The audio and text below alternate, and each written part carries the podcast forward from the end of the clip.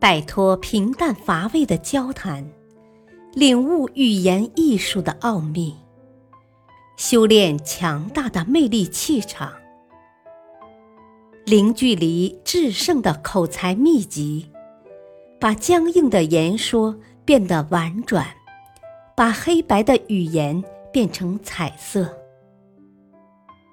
幽默沟通学，作者陈浩，播讲汉乐。第三节，修炼十二招，变身幽默达人。欲擒故纵，幽默的让他听话。幽默心得。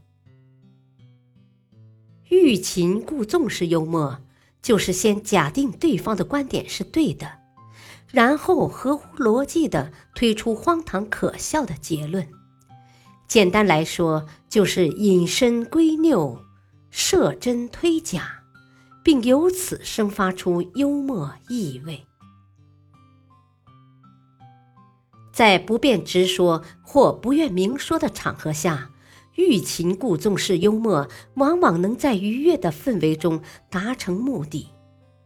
它的诀窍是，表面上是放，顺着对方的意思说话行事，暗中却是收，迫使对方就范。要发挥好这种幽默技巧，关键就在于处理好纵与擒的关系。在设计重的语言形式时，要巧妙一些。首先做到表面上看起来是重，然后将情的内容蕴含其内，这样就能使对方笑着接受你的建议。具体操作过程中，既可以先重后轻，也可以重中有轻，重轻合一。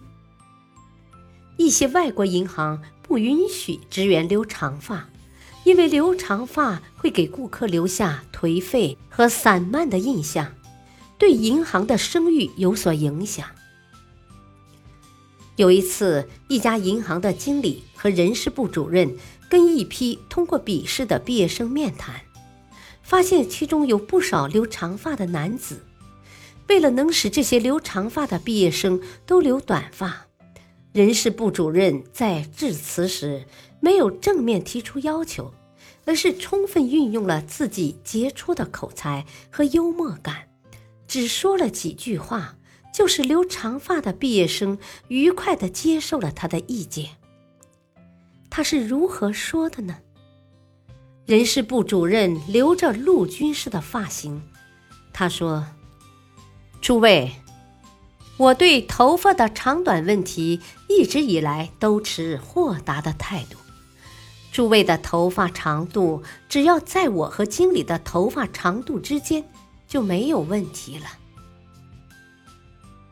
大家马上把目光投向经理，只见经理面带笑容站起来。等他摘下帽子后，露出一个大大的光头。人事部主任使用的就是欲擒故纵法，他的本意是要求新进职员都留短发的，但他却不直接说出来，而是故意表现出一副豁达的样子，好像他的要求并不高。从表面上来看，银行对于头发长短问题一直都持豁达的态度，这就是纵。